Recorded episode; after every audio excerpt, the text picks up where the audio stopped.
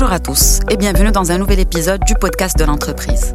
Votre chauffeur.ma, Serouti.ma, Sherry.ma, cette saga.ma a été fondée par un jeune Marocain, Ismaël Belkhiat Zougari, qu'on reçoit aujourd'hui pour nous parler de cette aventure. Retrouvez tous les podcasts de la CGEM sur toutes les plateformes de podcast Apple Podcast, Google Podcast, Spotify et Deezer. Intalert, le podcast de l'entreprise. Bien, Smaël Belkhayat est avec moi et euh, on va faire ce podcast euh, en anglais. We're gonna speak English with Smaël Belkhayat Zougari, but we, we're gonna explain to you why we're gonna make this podcast in English. Smaël, welcome. How are you doing? Hello, Faisal. Uh, always a pleasure to be with you. So, uh, we're here at la CGEM, who is the Confédération Générale des Entreprises du Maroc, is the representing all the uh, companies of Morocco, great big companies, small, medium companies. And uh, uh, the thing is, we, we're going to try to share your experience and why you became a, a business holder, how you started your first business, and to come out right now. What is your uh, uh, latest news on your activities? So, uh, first, how did you become a business holder? Of course. Uh, no, first of all, I will uh, first answer the question uh, why, about why we, we, yes. we, are currently speaking English, and then I will move to answering the question about uh, how I became a, a, a business uh, man. Let's put it that way. Um, obviously, I would have preferred to, to speak French uh, again because I am much more comfortable in, in French, Mm-hmm. and also because my accent in English is is a loosey French uh, slash Arabic accent. I think the same as yours. We can But do. the- I can. I can talk like a Pakistan. yes, I know how you do. No, but we- we, we're gonna speak very truly in this podcast, and uh, we, we have the same. um uh, I mean, the same problems that we have to go through in Morocco. It's language, Arabic, Darija, Français, English. For offshoring and uh, for uh, and to export our activities. So why in English, especially right now? So, th- th- there are two main reasons. Um, uh, the, the, first one is that uh, we are currently uh, raising money from uh, um, various investors, and we realized that those who are willing to give you the highest valuation are usually English speaking uh, VCs, venture capitalists, or business angels.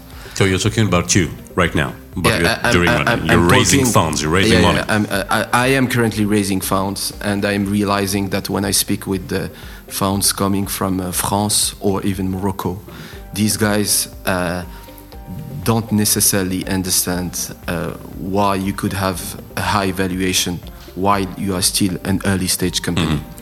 When uh, you speak with a VC coming from the Silicon Valley, right? They are used to uh, invest in early stage companies and accept high valuation.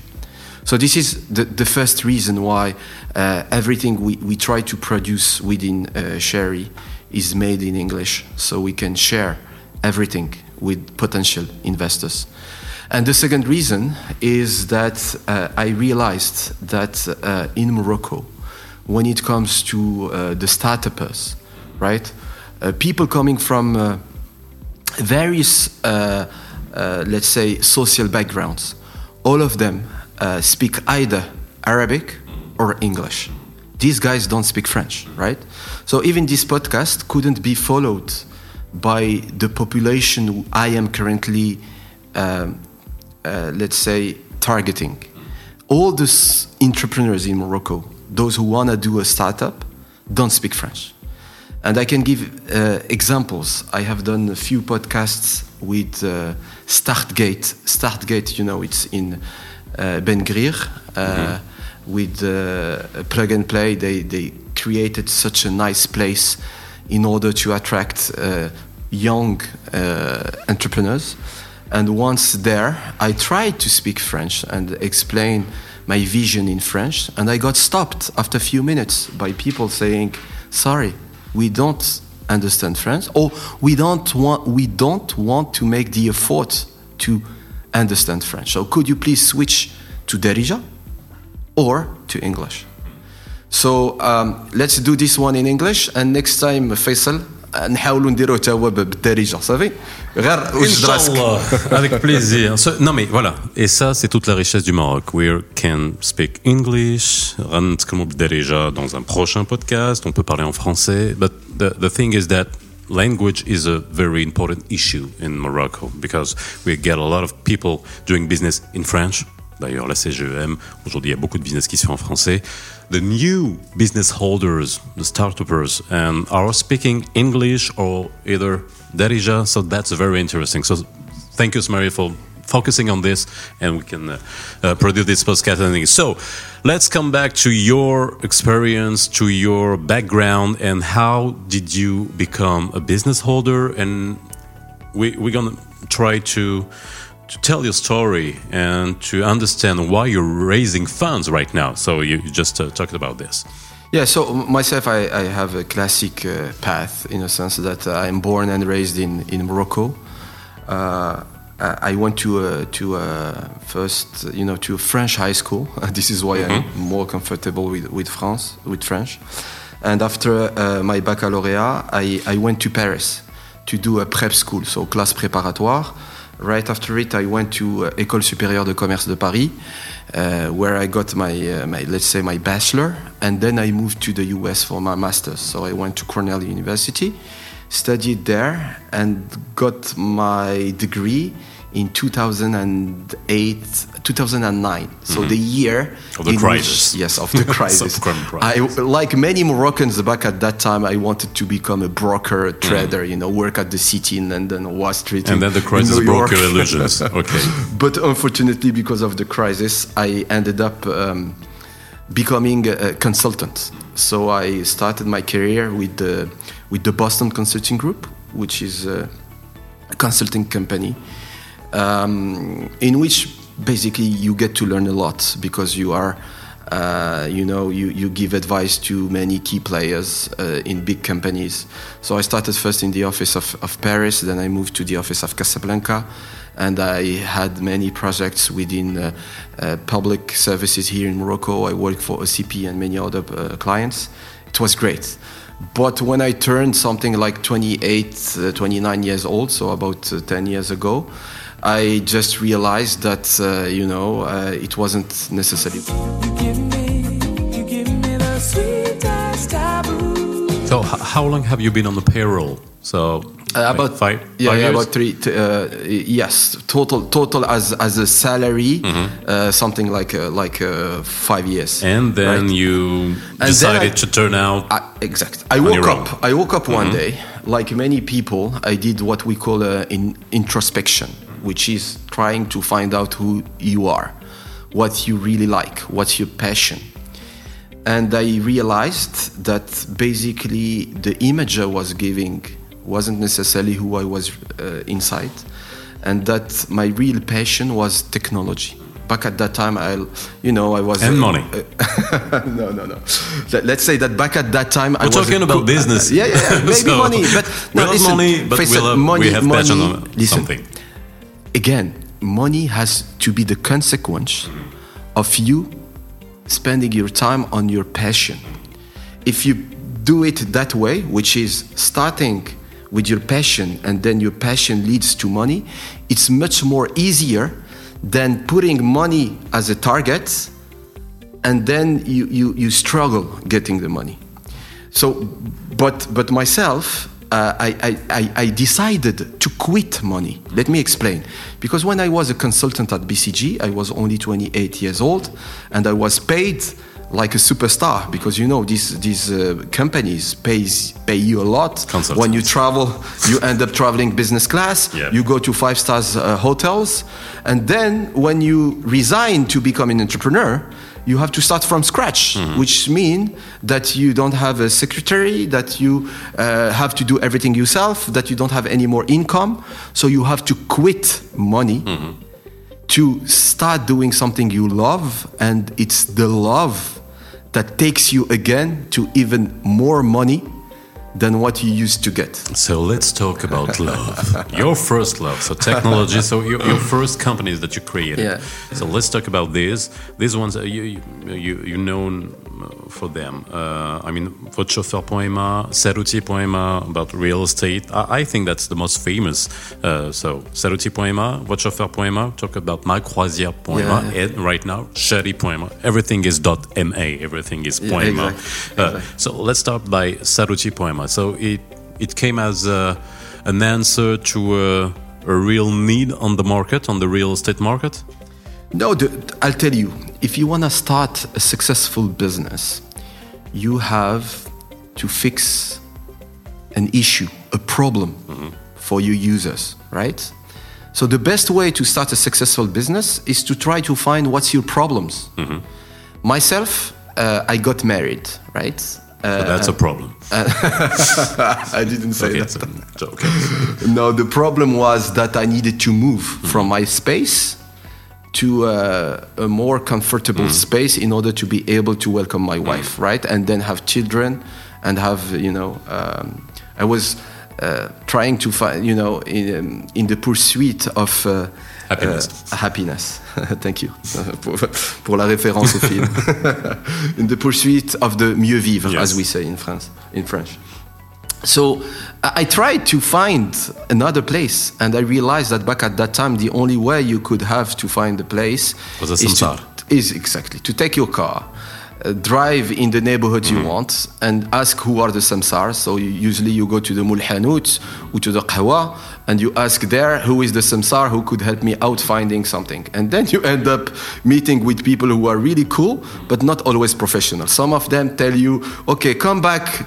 Uh, during the night uh, so we can see what are the lights that are turned on and those who are turned off.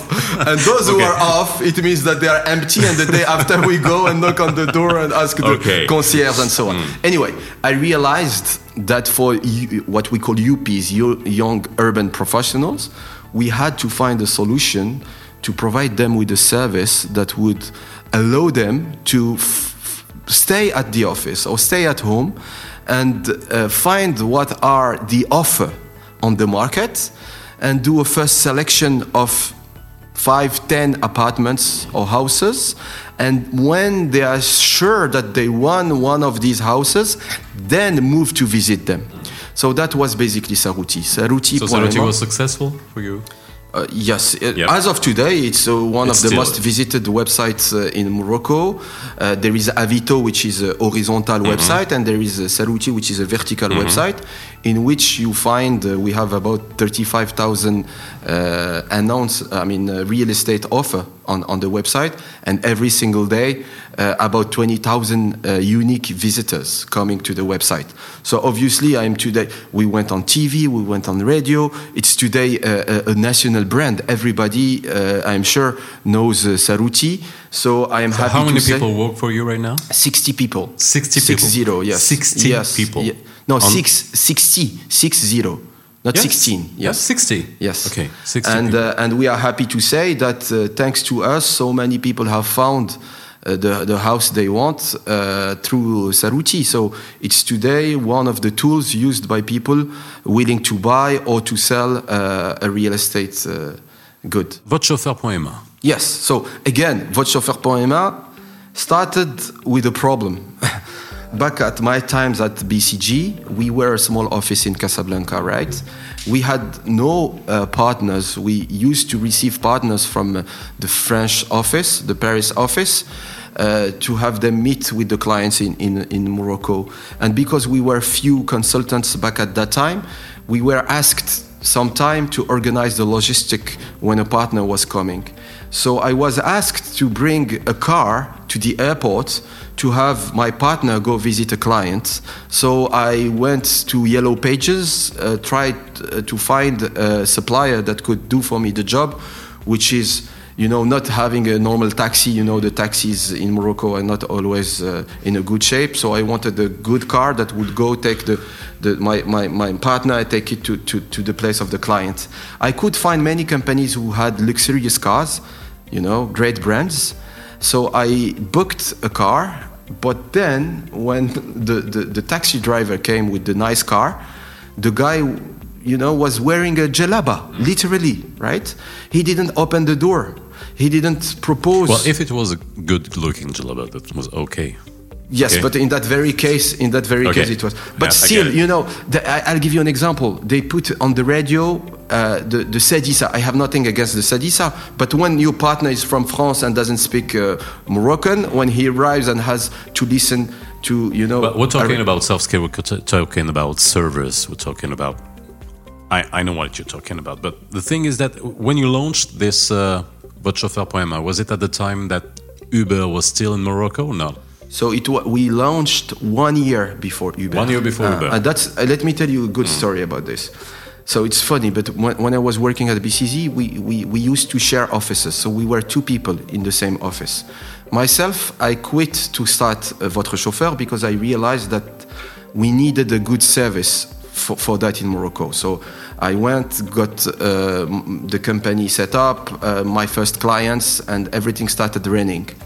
And after one year, the person who used to share with me my office called me with the tone that was on, in her voice that was, I'm sorry, Ismail, I have to tell you a bad news. And I said, What's going on? Uh, and if she listens to us, uh, her name is Meryem Belqziz, and she's a good friend of me, of mine. And she told me, "I'm sorry, but I have to tell you that uh, Uber is coming to Morocco, and I will be the general manager of Uber. So uh, I know you started your company a year ago, but get ready because you will be eaten by the monster." So myself, after this call, obviously, I was afraid. I just felt that uh, all my effort, investment, would be destroyed. And by, you by- by Uber. Uber. So not only we survived, but Uber helped us a lot because Yes. they educated the market mm-hmm. with all the money they put in marketing. Mm-hmm. They explained to people that this service exists. When before my job was to explain what was votre chauffeur On a specific target. Exact, course, on the specific target. Today, I don't need to say what, what is votre chauffeur. Yeah. I say it's Uber for professionals, and it works. Anyway, last Yeah. thing. Yes. When Uber closed, uh, I remember votre chauffeur uh, writing down uh, a, a Facebook post saying, uh, votre chauffeur is taking back Uber to the airport. Mm-hmm. Right? What's the message here? The message is that a young and local company made by uh, local entrepreneurs without the same uh, financial means as big players can survive and something win the battle against the big players. And there are other examples. Groupon came to Morocco, and back at that time there was Hmizate, and Hmizate, Hmizate was winning against uh, Groupon, right? So it's a good message to share with the local entrepreneurs, letting them know that from Morocco they, they, can do great things. Let's emphasize on, uh, about this because that's something very important to know that to know your market, to know your environment, and you always have the advantage to know your market when you're here, and do not be afraid about multinational coming here in, in Morocco. Uh, let's talk about your very current uh, mm, business running. You talked about raising funds right now about Chari.ma. And that's another kind of activity. Where, well, the, the common point of everything is that you're using technology to to make things easier and to um, answer an issue and to fix uh, uh, an issue. And here we're talking talking about groceries, uh, logistics, and uh, uh, so what what is happening right now? Just to finish the, the, this podcast, after I will ask you how do you manage to to manage all these companies all together. So let's talk about Shadi Pine. So how long do we still have? How long is Five minutes left. Uh, only five minutes Yeah. left. Okay, I'll go quick.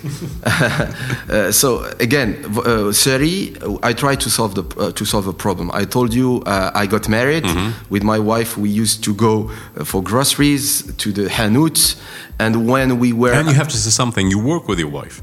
Yes, my no, but that, yes. that's very important. I do work Because with, I, I with do my too. wife. So Yes, yes. And if you ask me who's the boss, she is the boss. I- I so I, you don't work with too. my wife. I work for my wife. I know, yeah, Okay. pay me. She's here. so uh, yeah, so together we used to go to groceries, and once we were there, while we were trying to buy something, the suppliers of the groceries. Let's take the, the truck of Coca Cola was coming by, and the shop owner was asking us to wait until he, he had to negotiate with, mm. with the, the van of Coca Cola, you know, the prices and so on. So we, we, we used to wait, and during these moments, we just thought, wow, why don't we provide these shop owners with a mobile app allowing them to order anything they want mm-hmm. and get delivered in less than 24 hours. So they won't need to wait for the car of, uh, of for the van to come, but they would just use an app and order. We went back to the office. We worked on that ID that was two years ago.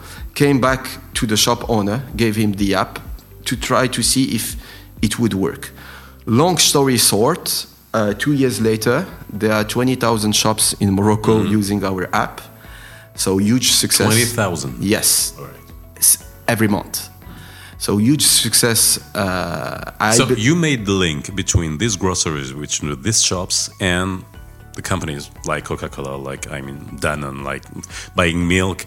That because people have to understand how that it, it works. It, it used to work in, in Morocco. You have a driver who is also a salesman that comes to the grocery and uh, try, so, you fix this problem. Be- before Chari, the, the, the, the Malin Hawanets had three ways of getting their orders. First way, because it's, it's first way, it's a one-man show. It's usually one guy behind the Yeah. counter to whom you ask what you want. So first way, they used to close to shut down their shop and go to the closest supermarket or uh, Heri, uh, Omar, uh, to, to buy what they need. So there is an opportunity cost because when they close their shop, when the clients come, they don't find them. So that's the first way. The, the second way is they call a wholesaler. This wholesaler usually doesn't bring a good service. He don't. He doesn't give an invoice. He doesn't accept returns. He doesn't deliver on time. Anyway, third way is with the, the distribution vans, and they have to wait every other week for the vans to come. Mm-hmm. And in the meantime, there is out of stock. So we try to solve this problem by bringing them an app. Anyway, two years later, twenty thousand shops, and we again could raise money from international investors.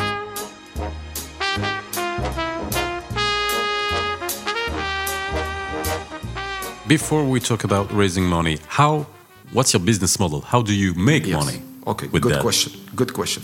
So, when we started, we were a marketplace. So Mm. basically, we were putting in contact buyers and sellers and letting them do their business. Mm. Then, thanks to this business, we could understand what were the SKUs, I mean, the products Mm. that were the most sold. And when we had some data, we decided to start buying the goods from the suppliers Okay. negotiating a payment term. So we pay them after 30 days, 60 days. Mm-hmm. We stock the goods in our warehouses and we deliver the clients in less than 24 hours when we receive the orders. With this model, first, we deliver on the SLA, which is delivering in less than 24 hours. So the clients are happy because we are on time. Second thing, our And that's the trend in abroad. You know, Yes, in Europe, everything is abroad, 24 exact. hours. It's, uh, and, and second great thing is that our working capital requirement, en français le besoin en fonds de roulement, is negative. Why? Because we get paid cash on delivery by our clients. So. And you pay the and- supplier later. Exactly, and I pay after 30 days, 60 days. so you Which- became a bank. so I, in that sense, I have today in my bank account Mm-hmm. some money that is owned by my suppliers, but still they are on my bank account. Mm-hmm. So I'm making money because I am place, placing this money and I'm getting interest rates. So it's a great model Mm-hmm. that helps you grow fast. And this is why we could move from 0 Mm-hmm. to 15,000 shops in less than two years. We moved from Morocco to, to, from Casablanca to many cities in Morocco. Then we opened in Tunisia. Today we have offices in Paris. So we are becoming a multinational, starting from Morocco, and the, the objective is to move to all French-speaking African countries. So that's great. And now, just to finish with that, you're raising funds. Have you raised already funds, or right now you're in negotiation and you're talking about this? So we are in a process of uh, continuously raising money. So we already raised a good amount of money from superstars, and I'm gonna share with you a few of them. So if you look at my at my cap table, which is my uh, my list of investors or partners, Uh, the most famous one is Lady Gaga? I wish. I wish. I wish. Uh, it's Harvard University. So, you know, from Morocco, I could start a company that has as a partner Harvard University. That's a great thing. Another good uh, investor is uh, Rocket Internet. Rocket Internet is well known worldwide for being the company that found the best e commerce website. Lazada, for example, is a rocket company, rocket internet company. Jumia in, in Morocco and in Africa is a rocket internet. So when I spoke with the partner at Rocket, I told them I want to do the Jumia of B2B. Jumia is doing B2C. I want to become the Jumia of B2B and help me go around Africa. So they accepted to invest money in Chari so we can become from Morocco a unicorn that would cover many, many, many countries. We also raised money from Orange, the French telecom operator, right? Why? Because Orange has a footprint in, in Africa and we want to go in the same countries as the ones there Great. right? And many, many other investors. Plug and Play, I spoke about Plug and Play, but Plug and Play is also investor, and so on and so on. So we raised a, a, seed round, uh, about $7 million, right? So it's a good money for Morocco. And as we speak, we are preparing a Serie A, uh, hoping to raise something uh, around $30 million. Okay. so it will be is- $100 million in total.